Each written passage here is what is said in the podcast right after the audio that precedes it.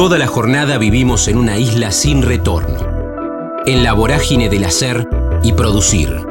En el kilómetro cero del día tenemos más ganas de escuchar que de hablar. Ya fuimos patrios oyendo el himno. Ahora, animate a cruzar la frontera.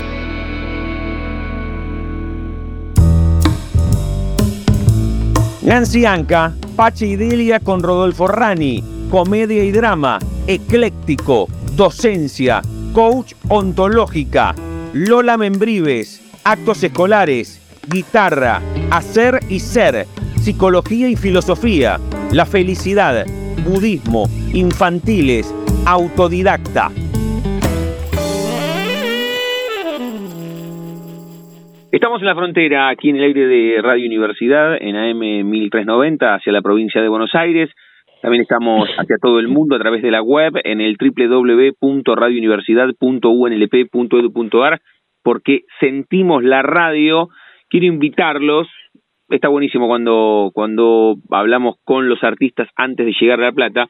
Como en este caso, que vienen Pachi Delia, como la última vez, vienen Rodolfo Rani y Nancy Anca al queridísimo teatro, a la queridísima sala de Leo Ringer, que es la nonna, ahí en 3 y 47, el próximo sábado 20 de mayo, con esta obra que recién les contaba, y con Rodolfo hace algunas temporadas hablamos y, y estaba bueno invitarla a Nancy para charlar un rato de este espectáculo que además viene girando y nos atiende y nos regala este rato.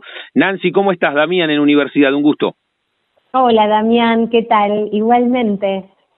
Bueno, ¿cómo, ¿cómo viene el recorrido de la obra hasta llegar a La Plata? Ahora vamos a hablar de la obra, de, lo que significa eh, e, e, este, este trabajo puntualmente en el 2023, pero, pero ¿cómo viene, cómo viene girando? Bien, la verdad es que venimos haciendo los fines de semana, hicimos este Gran Buenos Aires, hicimos el interior de Buenos Aires, el interior del país este, ahora nos vamos al partido de la costa, eh, después seguimos también en el Gran Buenos Aires hasta llegar a La Plata. Bien, bien. ¿Y qué, qué, qué vuelve, Nancy, de la... Hay pocas cosas, vos tenés un, un, recorrido vasto, al igual que, el Tano Rani, hay pocas cosas que tengan un efecto boomerang más claro que una obra de teatro, que además ustedes lo perciben desde arriba del escenario, qué, qué, qué funciona, qué no, y hasta después eh, que la gente los espere en la puerta, les pide una foto, hoy, hoy, la selfie. ¿Qué vuelve de ese efecto boomerang con, con Pachi Delia, que en La Plata los vamos a tener el 20 de mayo en el Teatro La Nona? Mira, la verdad es que hasta el momento lo que yo he vivido con Pacha y Delia, eh, que la devolución del público, más allá de que en el momento, como vos bien decís, el teatro tiene una devolución inmediata, ¿no? Eh, se van re contentos. Y no solo se van contentos porque disfrutaron de la obra, sino que también la obra, por la historia misma, eh, tira como mucha cuestión referencial, ¿viste? Como que muchas de las personas que. Nuestro público básicamente es un público adulto mayor. Mm.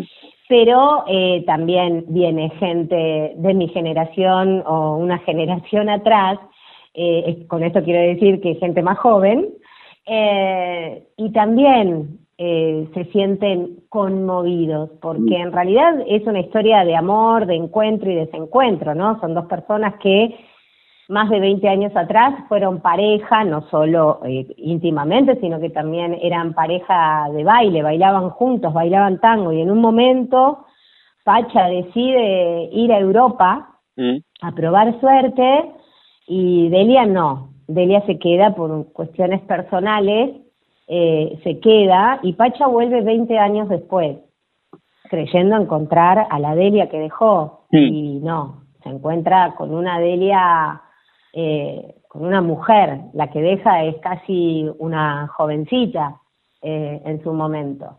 Y ahora Delia no, no es la misma, justamente por las circunstancias que ha vivido en el tránsito de su vida que ha tenido que forjar una personalidad de mucha fortaleza, de mucha seguridad y que de alguna manera también las cosas que le pasaron en la vida eh, hicieron, ¿no? Que cambiara eh, su carácter. Entonces, Pacha vuelve casi como se fue, casi, porque él también viene con, con, con un temita que se va descubriendo al final de la obra, este, Pacha cree que encuentra a la misma Delia y Delia está parada en la vida de una forma totalmente diferente, cosa que a él lo descoloca y lo sorprende mucho. Y en ese transcurso de, la obra, bueno, también empiezan a, develarse ciertos secretos eh, y hacia el final de la obra, bueno, la decisión final que no la voy a contar, ¿no?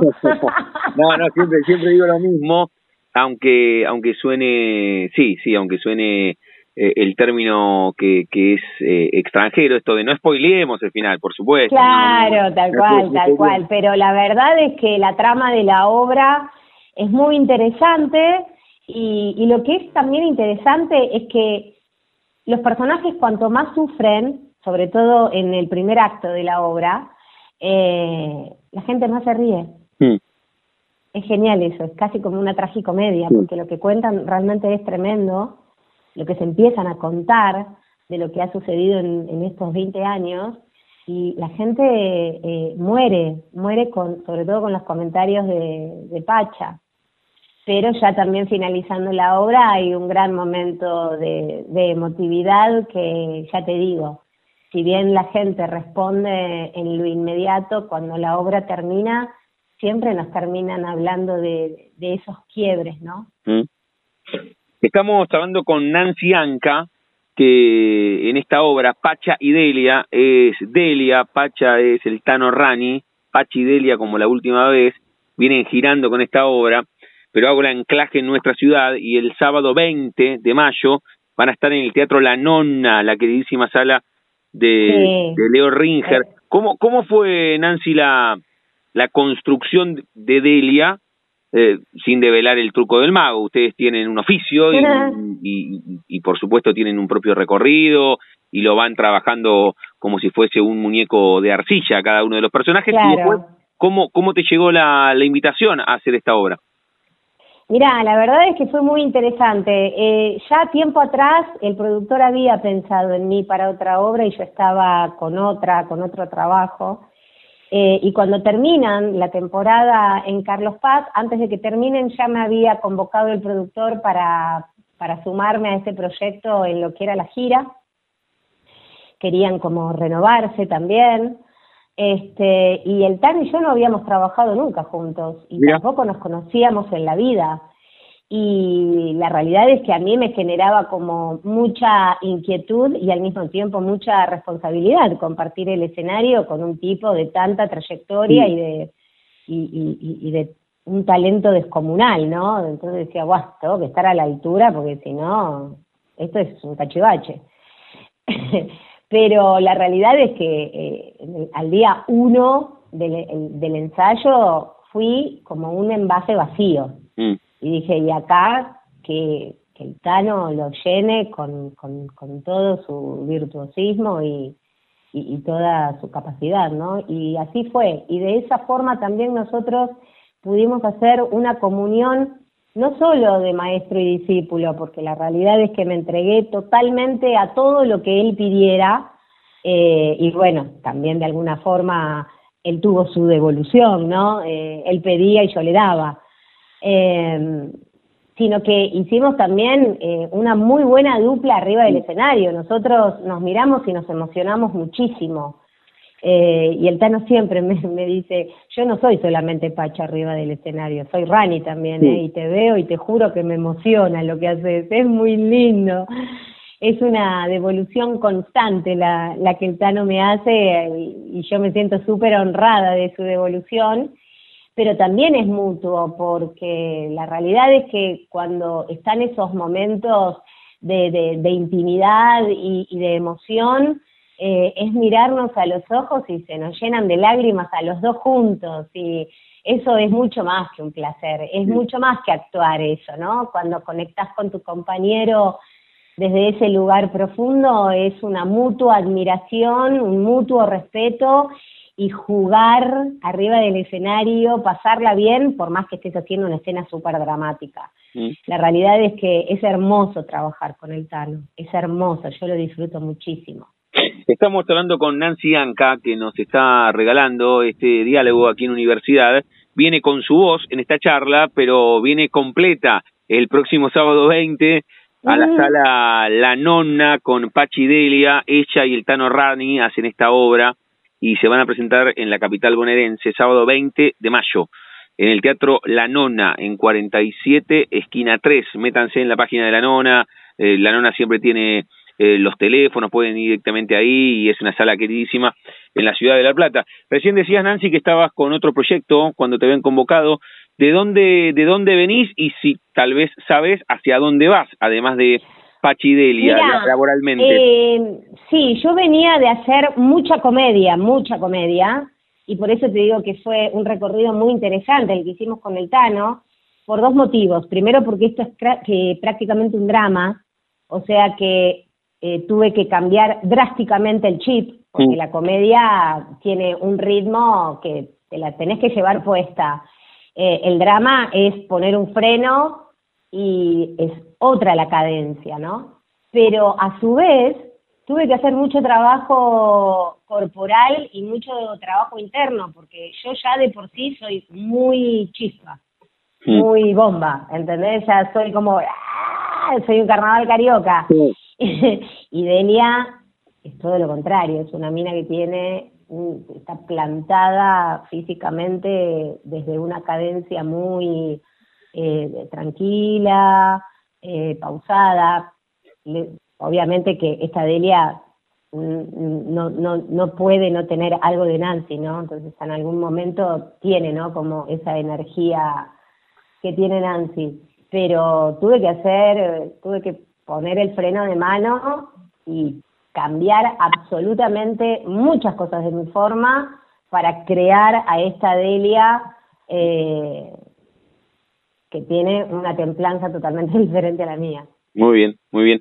No, eh, apuntaba de dónde venía inmediatamente antes de Pachidelia, qué habías hecho y si ya tenías, además de Pachidelia, con qué está conviviendo. Tal vez se estrena algo que, que rodaste o a partir de septiembre? No, no, no, no, no, no, no, no, no. Eh, estoy en tratativas de hacer ahora para vacaciones de invierno un infantil, por eso te digo, lo mío es como muy ecléctico.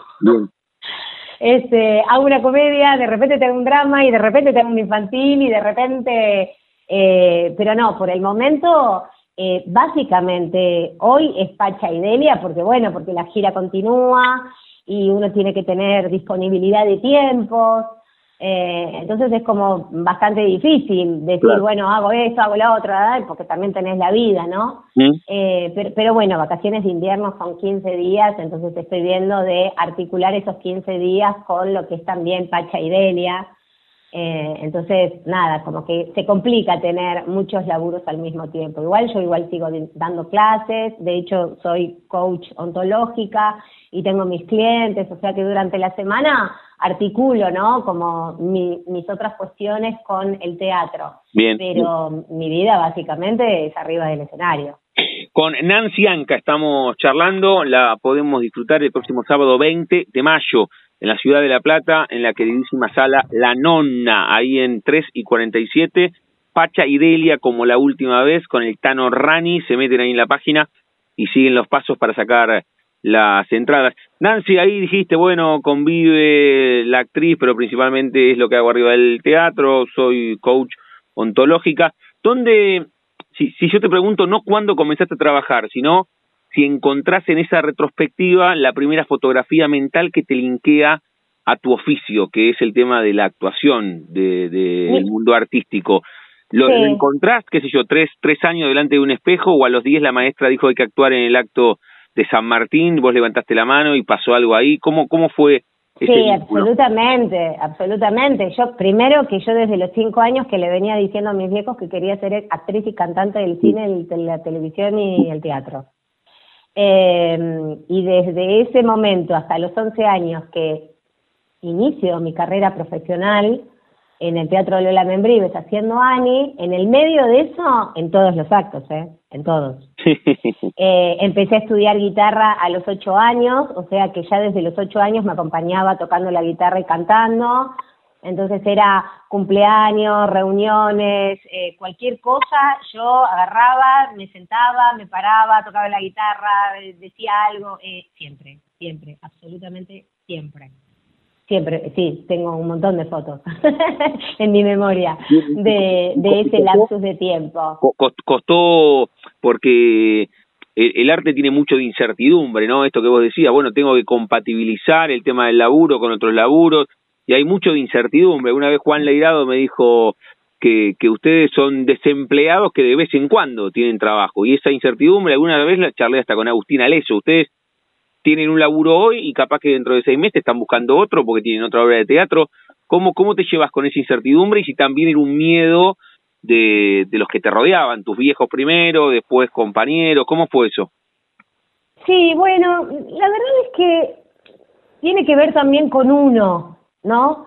Eh, sí es verdad que nuestra profesión tiene mucho de incertidumbre, a no ser que pegues una racha y labures, labures, labures, labures, labures, y yo siempre, por ejemplo, ahora si veo a alguien que está a full laburando, laburando, laburando, lo miro y digo, uy, aproveché este momento porque no se te va a repetir todo el tiempo en la vida, ¿eh? Este, cuando uno tiene un buen momento hay que aprovecharlo. Pero digo que tiene que ver con uno porque también tiene que ver con qué concepto de, de, de, de laburo, de profesión, en dónde está ubicada la profesión en tu vida. Eh, qué sé yo, yo decidí ser artista. Eh, esta es mi profesión y la desarrollo en cualquier ámbito, ya sea en la enseñanza, arriba del escenario, eh, incluso como coach, yo utilizo mucho lo que es el arte para para desenmarañar un conflicto. Entonces es como que uno es artista siempre, porque yo siempre digo lo mismo, o querés ser famoso o querés ser artista, porque no es lo mismo. Mm. Ser famoso es algo que si tenés ese plan, bueno, lo podés hacer de un montón de formas y también es efímero. Mm. Ahora, el tema de querer sostenerte en la vida desde la profesión que vos elegiste, ahí es como que tenés que eh, de construir muchos conceptos que tiene esta profesión con la fama, la popularidad, el reconocimiento y laburar del arte. No es lo mismo. Entonces, sí articulo todo lo que tiene que ver con mi profesión de artista, desarrollado en distintos ámbitos. Entonces, yo no dejo de ser actriz porque no esté arriba de un escenario. Yo sigo siendo artista en cualquier ámbito en donde desarrolle mi trabajo, mm. el, el trabajo que sea. Entonces, por eso digo que tiene que ver con uno. Y la realidad de estar produciendo y haciendo también tiene que ver con una mística de uno, ¿no? Cuando uno tiene muy determinado lo que quiere hacer, que eh, está bueno esto de poder diferenciar el hacer y el ser, eh, yo siempre confío en que la vida siempre te pone adelante lo que, lo, que vos decías. Entonces, nunca dejo de hacer obras de teatro, mm. jamás. Hace años que yo me dedico al teatro y cuando se apaga una, se enciende otra. Se apaga y se enciende, se apaga y se enciende, soy como las lucecitas del arbolito de Navidad, ¿viste? Sí, sin hablar. Se apaga, se enciende, se apaga, se enciende, se apaga, se enciende. Y la vida es eso.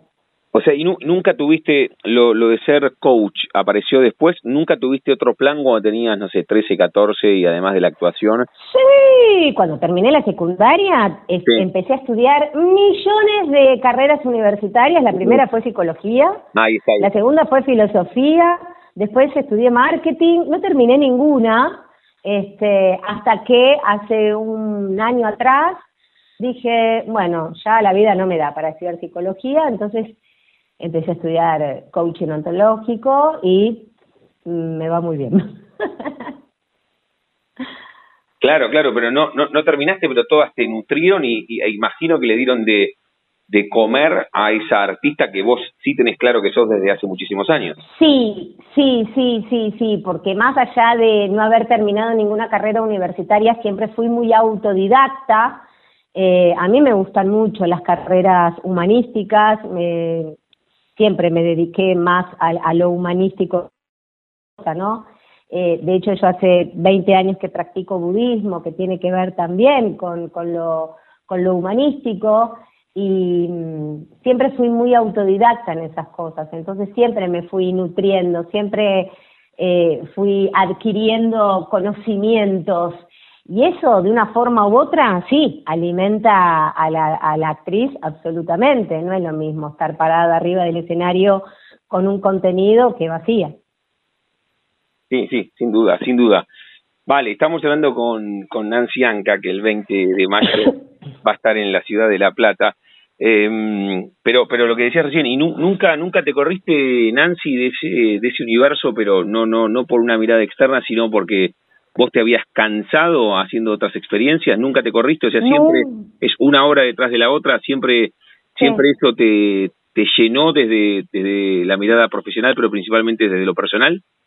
Siempre, siempre, siempre, siempre, siempre. A medida que uno va creciendo, es lo que te decía recién, uno también va afianzando lo que uno quiere hacer con su vida y en todos los aspectos, no solamente en el profesional, en lo personal también. Entonces, cuando ya sabés lo que querés, sabés lo que deseás, cuando ya tenés este, diseñada tu vida, bueno, es accionar también coherentemente a, a ese dibujo que, que, te empezás a hacer de, de, cómo lo querés. Entonces, sí, no, nunca me, nunca me corrí de ahí, jamás. Bueno, muy bien, estamos charlando con, con Nancy Anca aquí en la frontera, esperando, esperando que el 20 lleguen a la ciudad de La Plata. Me quedo pendiente desde, desde el comienzo preguntarte puntualmente por, por cómo habían sido las veces que estuviste con otras obras en La Plata y qué recordás de esas llegadas con diferentes obras. ¿Te acordás de, de, alguna? ¿Cómo, cómo, cómo? Porque se te cortó en un momento, ¿qué? Eso, ¿cómo, cómo, cómo has vivido las, las veces que fuiste a la ciudad de La Plata? Si te acordás con qué obra. Ah, sí. Bueno, a La Plata fui mucho con infantiles. Yo en una época hice muchísimos infantiles musicales. Eh, a La Plata íbamos siempre. Eh, y es genial, a mí La Plata me encanta, me parece como que también La Plata es, es la ciudad del arte. Yo la tengo catalogada como eso, para mí La Plata es eso, es la ciudad del arte. Y es como que le dan muchísima bola al arte, al teatro, a la música, a la literatura, todo, todo, todo. Y la realidad es que siempre, siempre eh, nos fue muy bien, muy bien, muy bien. Tanto en el Coliseo como en la nona. En la nona también fui a hacer infantil. Sí, aparte, aparte ahí en la nona está Leo Ringe que tiene una vida también dedicada a los infantiles. Sí, sí, y el teatro es divino, divino, el teatro es divino. Bueno, a ver, antes de hacerte la pregunta final con la cual cerramos cada una de las charlas, me gustaría que en primera persona invites a los que están escuchando a que el 20 estén en la nona. Invítalos directamente. 20 de mayo, en el Teatro La Nona no te podés perder Pacha y Delia como la última vez vas a reírte, te vas a emocionar y vas a salir un para arriba. Bueno, bueno, está bien. Y aparte te invita directamente Nancy Anca, ¿no? Lo que están escuchando con el Tano Rani, que decías que, que es eh, una experiencia nutritiva también porque te pusiste en ese lugar. Me gustó ese concepto que, que vertiste en el comienzo y justo voy a decir esto que marcaste vos, que, que antes de encontrarte por primera vez con el Tano Rani fuiste como un envase vacío, ¿no? A, ese lugar. Sí, sí, sí, sí, tal cual, absolutamente. Fui totalmente entregada a que me tallara cual piedra, a que esculpiera y, y sobre todo para, para tenerlo contento, ¿no? Porque bueno, el Tano ya, ya es un señor grande, se merece toda una vida feliz, así que fui con toda esa intención. O sea que lo, vi el, el, año pasado en, en el Coliseo, que estaba con con Divino Divorcio, ¿puede ser? Sí. Con Divino Divorcio, con Vivi, con Vivi Sacone. No, lo vi con... ah, lo viste con Jessica Azul. Con Jessica Azul, exactamente, en el, en, el Coliseo. Y sí, sí, sí. Y el Tano es, todo eso, ¿no? Lo que tenemos en el background, en la cabeza, y uno, ah. aunque ve ese personaje, lo que vos decías, también ve el recorrido de toda su vida. Sí, no, y además un tipo con una sensibilidad... Pero no, no, no, no, no, es impresionante, es impresionante. te digo, es una experiencia religiosa laburar con ese hombre. Qué bueno, qué bueno. La charla con Nancy Anca aquí en la frontera, en el aire de universidad. Eh, Nancy, cerramos cada una de las charlas jugando con el nombre de nuestro envío. Yo a todos y a todas les pregunto si tienen un momento frontera en sus vidas, que no se refiere a un lugar geográfico, sino a un momento rupturista, bisagra, decisivo, qué sé yo, la primera vez que te subiste a un escenario en los actos escolares, cuando fuiste al Lola Membrives, eh, algún viaje, ya sea laburando o, por, por turismo, algún amor, algún desamor, o tuviste apendicitis a los 10 y sentiste miedo por primera vez en tu vida. Hay momentos ahí, viste, de, cruce. ¿Vos podés elegir uno? Sí, eh, junio del 2003. Eh, la primera vez que dije Nan Jorenge Kyo, la primera vez que invoqué y empecé a practicar budismo. Realmente ahí sentí que se transformaba mi vida. ¿Y, ahí cómo llegaste? Porque hablo mucho con ustedes y me dicen, empecé teatro porque vi un cartel en el micro que decía clases de teatro. ¿Cómo llegaste vos a ese 2003 a practicar budismo? Primero porque toda mi vida eh, estuve buscando el verdadero concepto de la felicidad, que para mí nada tenía que ver con una cuestión de posesión, eso de la casa, el dinero, el auto, eh, y todas esas cosas eh, externas, y mm, no, eh, ya, yo ya sabía que no, porque en su momento yo tuve todo lo que cualquier persona podría llegar a tener y desde, lo, desde el mundo interno había algo que no me estaba cerrando. Y siempre tuve un gran camino de búsqueda en cuanto al concepto de la felicidad genuina tanto transité, tanto busqué, que un día, nada, me empecé a encontrar con personas que practicaban ese budismo y aún siendo muy escéptica a todo lo religioso y todo lo conceptual en, cuanto a ese aspecto, leí un libro y en ese libro, el autor del libro, quien es hoy mi maestro de la vida, Daisaku Ikeda, planteaba lo que era la felicidad genuina y que tenía que ver con esto de tener esa fortaleza y ese cambio de mirada, de poder sostenerte sobre tus propios pies frente a cualquier circunstancia y que el único que lo va a transformar es uno. Porque así como se manifestó eso, uno tiene la capacidad de que se manifieste otra cosa. Y sentir esa fortaleza más allá de la adversidad es la felicidad genuina. Y dije, viste, yo sabía que tenía que ver con algo mucho más profundo.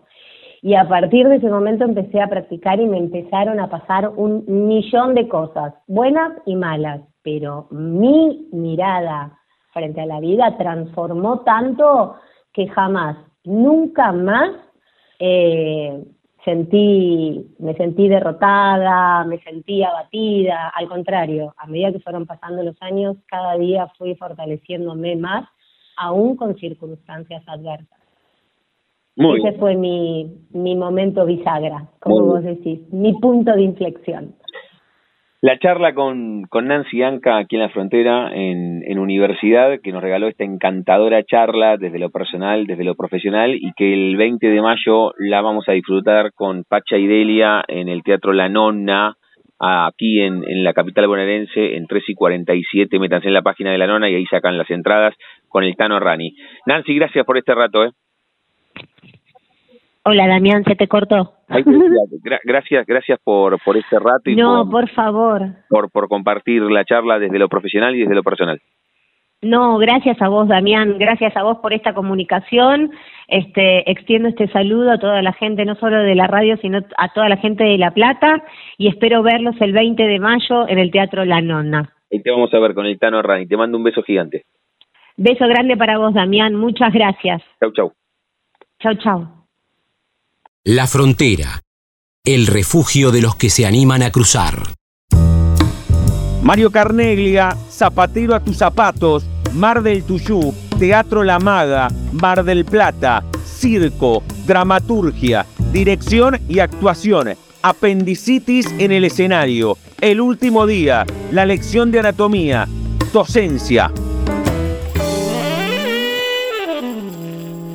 Estamos en la frontera, aquí en el aire de Radio Universidad, en AM 1390, hacia la provincia de Buenos Aires. También estamos hacia todo el mundo a través de la web, en el www.radiouniversidad.unlp.edu.ar, porque sentimos la radio. Quiero saludarlo a Mario Carnaglia, que escribió y dirige una obra de un queridísimo amigo aquí de la ciudad de La Plata, o lo hemos encontrado tantas veces en diferentes obras, también en Mar del Plata, también en La Playa, en Chapadmalal. Estoy hablando de Marcelo Alegro, que protagoniza este unipersonal, Zapatero a tus zapatos, y que viene girando por la costa atlántica, si no me equivoco, en el verano estuvieron en Mar del Plata, hace pocas semanas en Miramar, y el viernes 19 de mayo, 22.30 horas, estarán en la queridísima sala del Teatro Estudio de Gastón Marioni, ahí en 3, 39 y 40, aquí en la capital bonaerense, esa parte un año muy especial para Teatro Estudio porque está cumpliendo 20 años. Quiero saludarlo, reitero, lo, lo dije recién, a Mario Carnaglia, que escribió y dirige esta obra que protagoniza Marcelo Alegro, Zapatero a tus zapatos. Mario, ¿cómo estás? Damián en Radio Universidad, un gusto. Hola, ¿qué tal, Damián? Encantado, ¿cómo estás? Bueno, muy bien, con, con este disparador, con esta excusa, que es hablar de la obra que escribiste, conoceremos parte de tu recorrido en el mundo artístico. Comienzo con esto, ¿cuál es, cuál es el recorrido de la obra, Mario? ¿Estuvieron en Mar del Plata, en Miramar? ¿Qué, qué fechas me perdí? Sí, estuvimos, eh, hicimos la temporada en Mar del Plata, en el Teatro La Maga, el teatro que, que yo manejo acá. Eh, después estuvimos hace poquito en Miramar. Eh, antes de la temporada había estado en Río Grande, en la provincia de en Tierra del Fuego. Ahí eh, hice una función, la verdad, muy bonita, muy linda.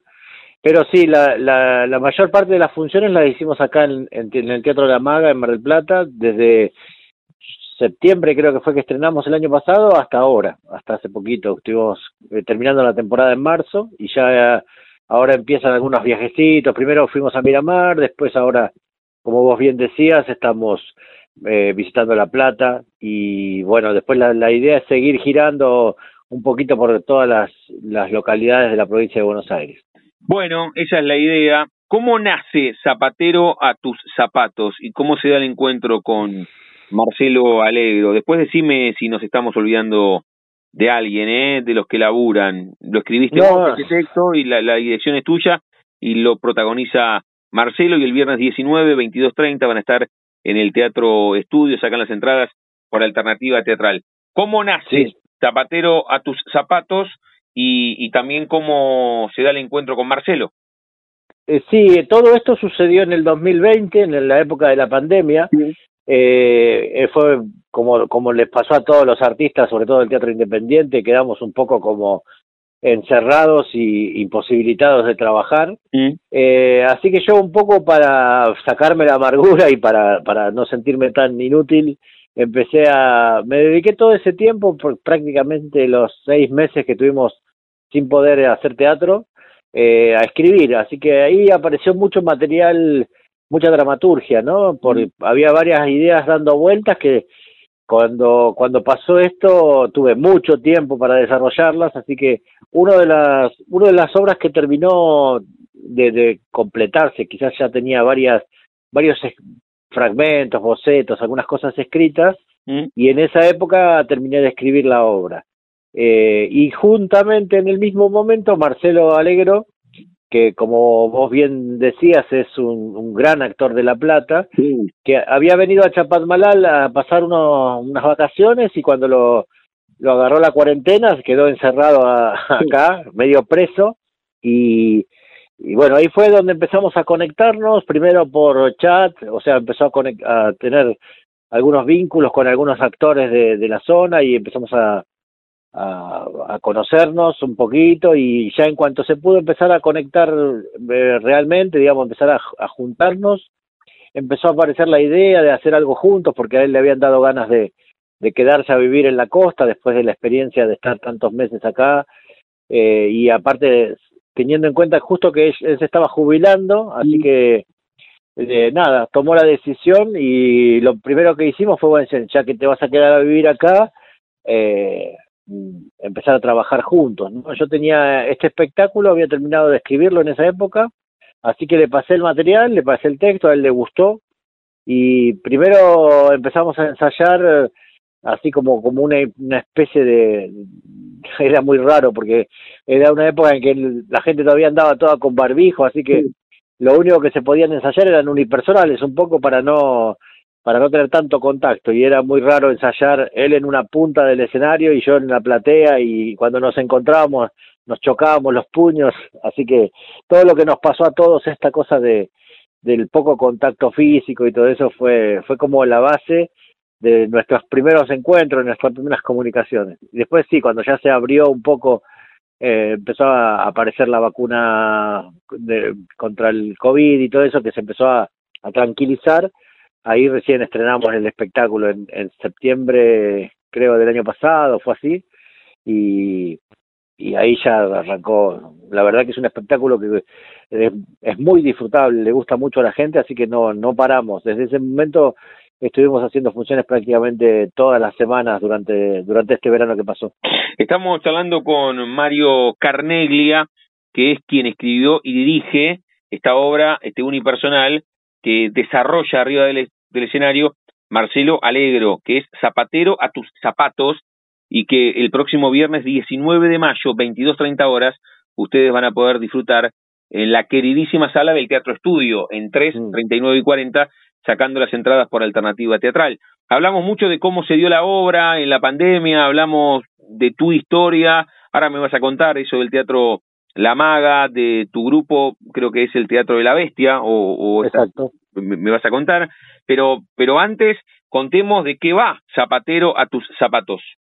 Sí, Zapatero a tus zapatos es la historia de un hombre de 60 años aproximadamente, 60, 60 y pico, eh, y todo el esfuerzo que está haciendo él por adaptarse a las nuevas formas de, de, la deconstrucción de estas épocas no, modernas, ¿no? Eh, todo lo que tiene que ver con los feminismos, la reconstrucción del, del modelo patriarcal, todo lo que tiene que ver con la tecnología. El tipo es un, un, un tipo a la antigua, digamos, un zapatero, un tipo analógico, que de repente tiene que encontrarse eh, con el tema de la tecnología, de adaptarse, tiene que encontrarse con el tema de reconstruir su forma de vincularse con sus clientes y con sus familiares. Es una obra muy, es cómica, no es graciosa, es una comedia.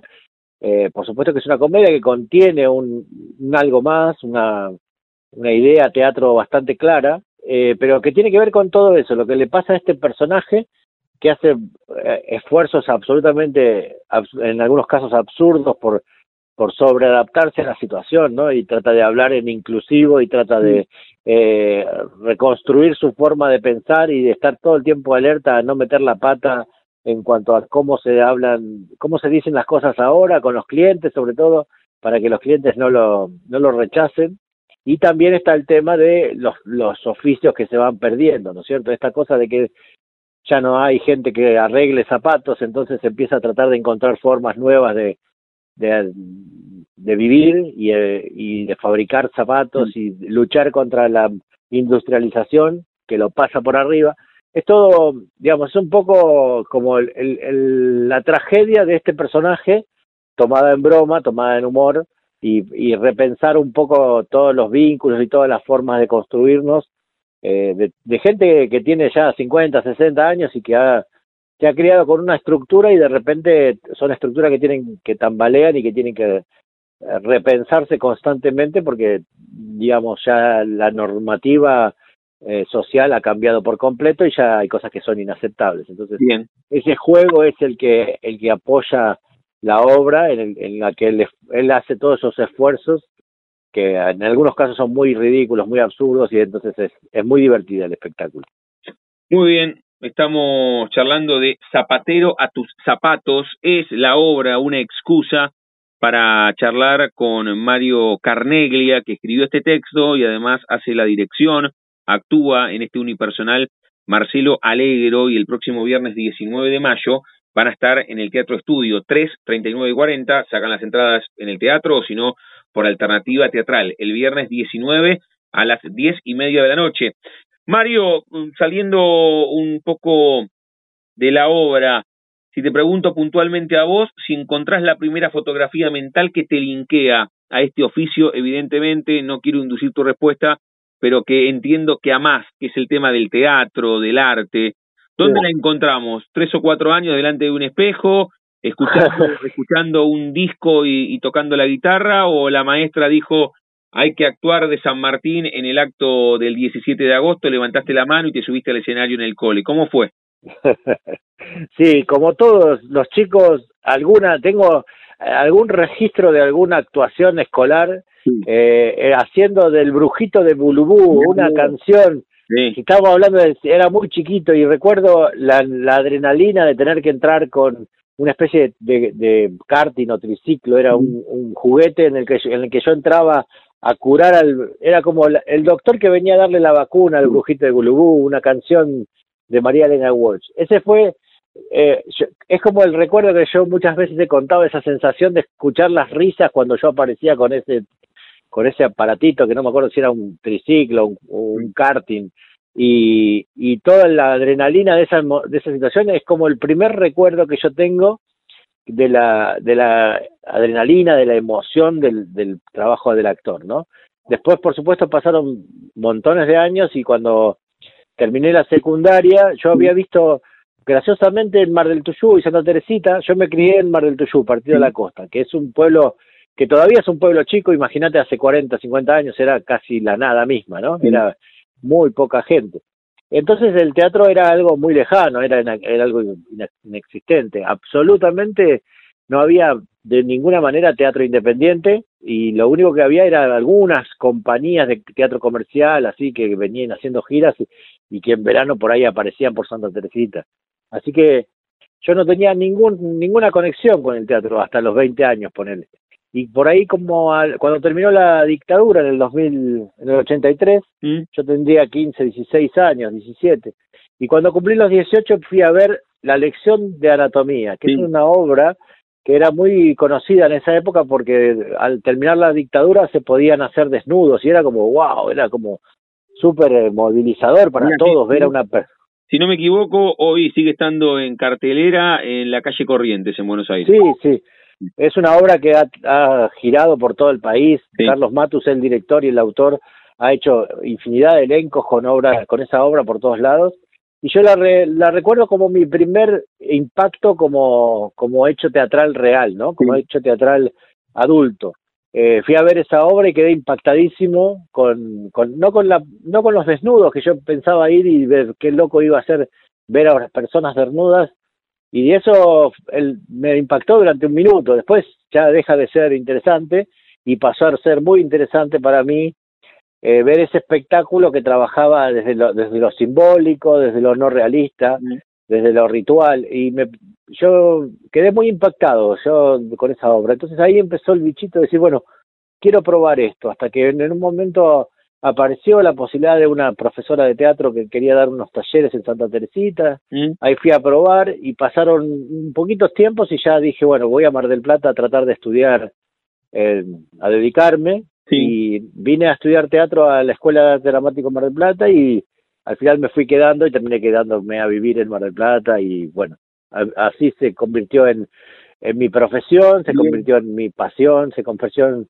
en, lo que hago siempre, ¿no? En lo inevitable. Escúchame, eh, con, con Mario Carneglia estamos charlando, que es el director y escribió Zapatero a tus zapatos. Ustedes van a poder ver esta obra, este unipersonal que protagoniza Marcelo Alegro, el viernes 19 de mayo, 22.30 horas, sacando las entradas por alternativa teatral. Mario, ¿cómo convertiste esa vocación en profesión? ¿Qué te decían los amigos con los que jugabas al fútbol, la familia? Che, pero de verdad, dale, de verdad, ¿querés trabajar de actor? No, hay, hay una mirada externa de, che, esto se hace por hobby. ¿Te costó profesionalizar tu vocación?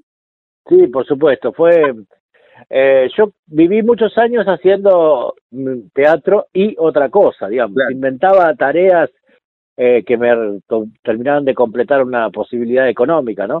Eh, recién, yo debo, no, no tengo un registro exacto, pero recién hará unos 15 años que yo solamente trabajo de actor y director y sobre todo maestro de actuación, ¿no? Bien. Yo tengo un teatro que se llama La Maga en Mar del Plata, y ahí tenemos la Escuela del Teatro del Teatro de la Bestia. ¿Dónde queda, la, digamos, dónde queda la maga? ¿En qué zona de Mar del Plata? La maga queda en calle Jujuy y Rivadavia. Serían más o menos, Jujuy está a dos cuadras de Independencia y Rivadavia a dos cuadras del Uro, para ah, que se den una idea. En, el centro queda. Sí, bastante céntrica, sí. No, no el centro específico, pero en el macrocentro de Mar del Plata. Sí, sí.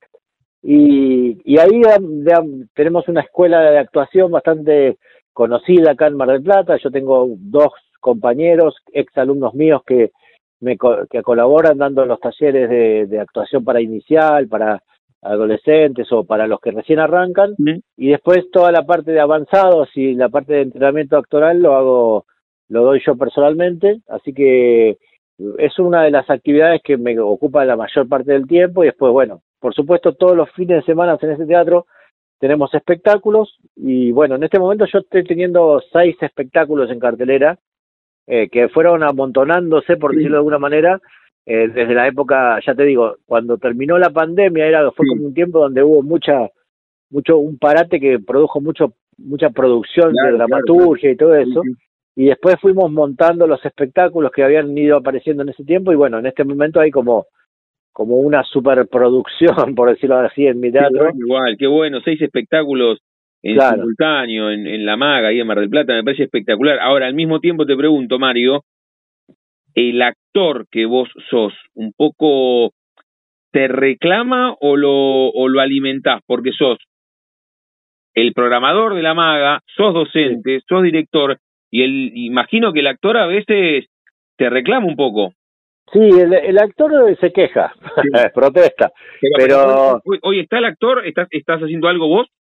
Sí, estoy trabajando en una obra que se llama Cuando fui puta, eh, sobre la prostitución y trata de personas. Eh, en esa hago de una especie de proxeneta, eh, hago del malo de la película, como dirían en Hollywood. y estoy trabajando en un espectáculo que, que está en producción, que tiene que ver con, con el circo, pero todavía está verde, digamos. Y ahí voy a trabajar de, de, haciendo un personaje también. Pero en realidad, en este momento de mi vida actoral, digamos, el actor está un poquito relegado eh, por, por la cantidad de cosas que, que, digamos, la dirección de actores y la dirección de espectáculos en este momento está siendo como lo, lo más importante, lo que me abarca la mayor cantidad de tiempo, ¿no? Claro, claro. Porque ya te digo, tengo cuatro grupos de 15 personas en los talleres, tengo seis obras en cartelera, estoy escribiendo, estoy dirigiendo otras cosas nuevas, entonces imagínate que es, es bastante difícil también. El tema es que uno como director cuando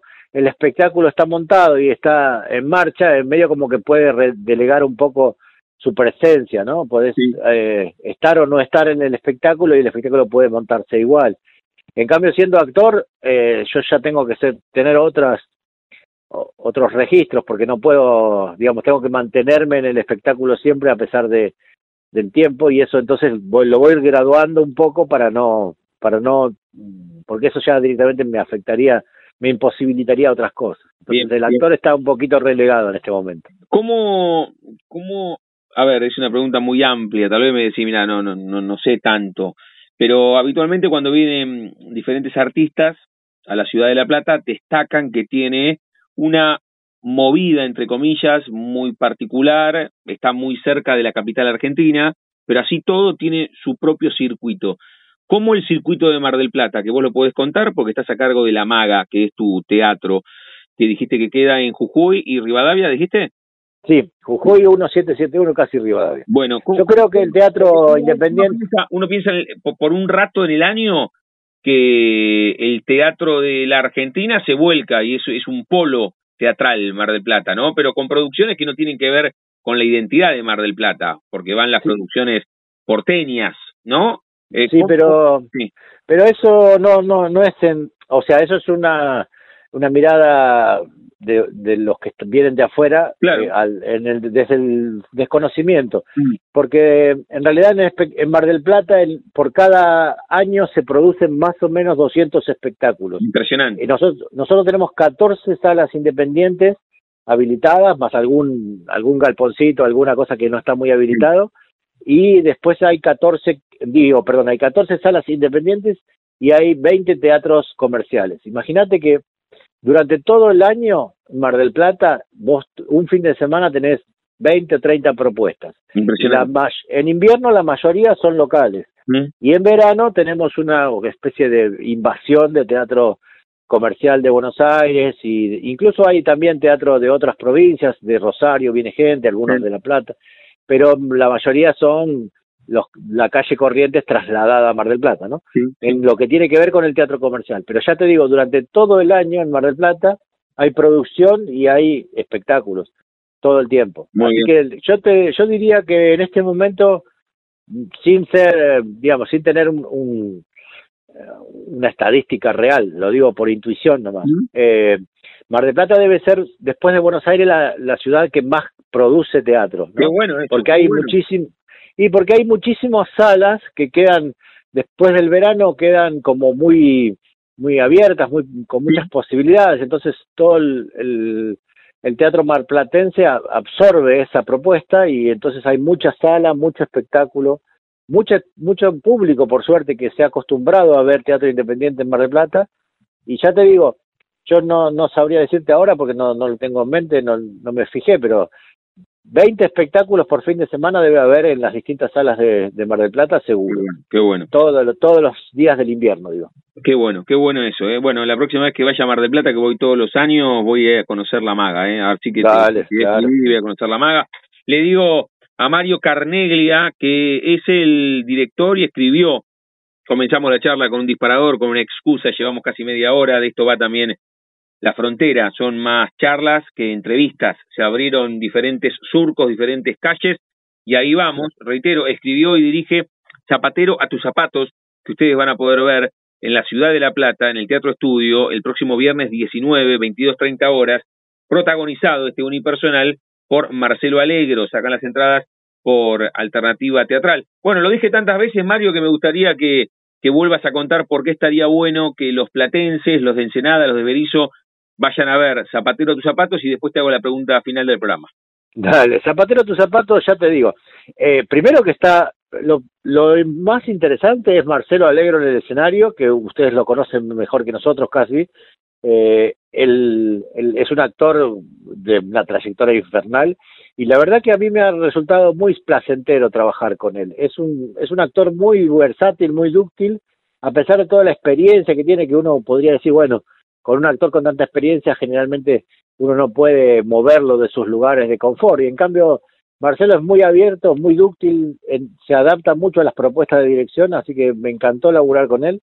Es un actorazo, sencillamente es eso, muy muy buen actor, muy gracioso y al mismo tiempo muy sensible.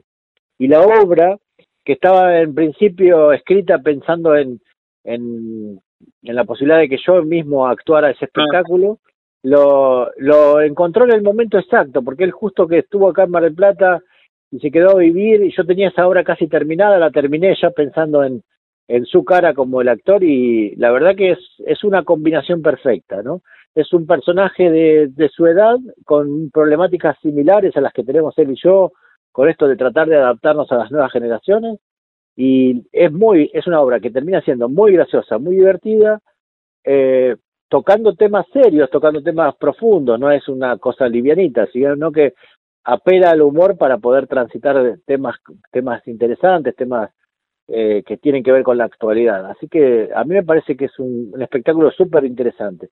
Y ya te digo, estuvo todo el verano en Mar del Plata, hicimos funciones todos los, todas las semanas, estuvo en, en Tierra del Fuego, y la verdad que siempre nos ha ido muy bien con la respuesta del público, nos ha, les ha gustado mucho a los espectadores. Creo que, que, vale la pena ver el espectáculo. Y el viernes 19 de mayo la tendremos en La Plata, a Zapatero tus zapatos, con la dramaturgia y dirección de Mario Carneglia y con la actuación de Marcelo Alegro. Reiteremos, bueno, ya están comenzados los cursos, pero el año próximo, ya que esto, viste, como rebota, esto es como un flipper, tal vez esta charla la estén escuchando en febrero del 2024, Mario, Contemos cómo te contactan a vos en tus redes o las redes del Teatro La Maga. Sí, La Maga, la, Maga tiene su, su Instagram, arroba La Maga Teatro. Si no, mi página es mariocarneglia.com eh, y ahí, está no solo toda la información sobre eh, mis antecedentes, el, los proyectos, los objetivos de, de, los talleres, los horarios y los y las posibilidades de contactarse conmigo, ¿sí? Eh, bueno, por supuesto yo tengo Facebook, Instagram, pero más fácil directamente por la página es más fácil de acordarse, mariocarneglia.com. Muy bien, ahí te vamos a, a buscar, eh, a los que estén escuchando en Mar del Plata.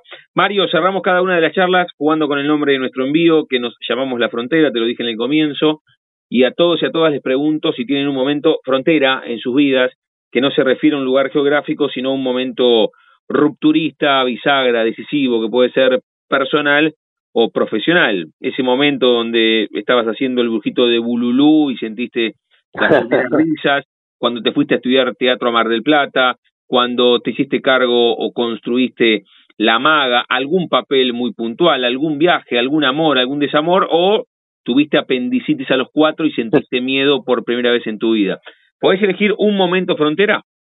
Sí, puedo. Eh, antes de elegir el momento frontera, me, sirve tu anécdota de la apendicitis para... Con, eh, yo tuve apendicitis en el escenario y tuve que terminar la función eh, muerto de dolor y irme a la, a, la, a la hospital, qué sé yo, a, operarme. Me hizo acordar ese momento, pero no, no creo que ese sea el momento frontera. Sí creo que, bueno, hay muchos, por supuesto que hay muchos momentos importantes, pero creo que el momento clave de mi carrera como, como teatrero, como teatrista, eh, fue el estreno de la obra El último día de Pedro Pablo Palacio en agosto del 2012. Eh, yo venía trabajando hacía muchos años como director y como actor, y esa fue la primera vez que estrené una obra con mi propia dramaturgia. Mm. El, eh, ese día, digo, terminé de poder plasmar estéticamente un montón de fantasías, un montón de ideas que tenía en la cabeza. Eh, fue una obra que, por supuesto, para mí fue motivadora, fue, fue una obra que gustó mucho, estuvo tres años en cartel, ganó cuatro estrellas de mar, y ahí me, me parece que ahí fue donde me, mi, mi, mi carrera como actor, como director, dio un vuelco y empecé a, a tener otras posibilidades, ¿no? A partir del, del, del hecho de asumirme como dramaturgo y poder construir los propios materiales. Hasta ese momento yo a, lo sumo adaptaba materiales ajenos, pero siempre trabajaba sobre textos de otros. Creo que ese es el momento frontera de mi carrera como, como teatrista. Lo cuenta y lo dijo y le pone la firma debajo de esta charla Mario Carneglia, que lo llamamos porque escribió y dirige Zapatero a tus zapatos, este unipersonal que protagoniza Marcelo Alegro y que el próximo 19 de mayo, viernes, 22.30 horas, se va a estar presentando en el Teatro Estudio, 3, 39 y 40. Ustedes sacan las entradas por alternativa teatral. Y a los que están en Mar del Plata, bueno, fíjense la cartelera que tiene en este momento seis obras justamente en cartel en el Teatro La Maga. Métanse en las redes y busquen, lo dijo recién Mario, ¿eh? tiene mucho teatro la ciudad de Mar del Plata. Es encantadora, tiene todo, tiene mar, pero además tiene muchísimo teatro. Mario, gracias por este rato, es lo mejor, ya nos conoceremos personalmente. Gracias, un abrazo, nos, nos estaremos conociendo el viernes 19. Te mando un abrazo. Gracias. Pasaporte en mano, noctámbulos con la radio abajo de la almohada, equilibristas entre el ayer y la ilusión de mañana. Somos La Frontera. Idea y conducción, Damián Zárate. Idea y colaboraciones, Julián Álvarez. Producción de notas, Puma Gaspari. Edición y postproducción, Juan de Vega. Idea sonora, voz y edición, Diego Carrera. Voz artística, Pablo Dupuy.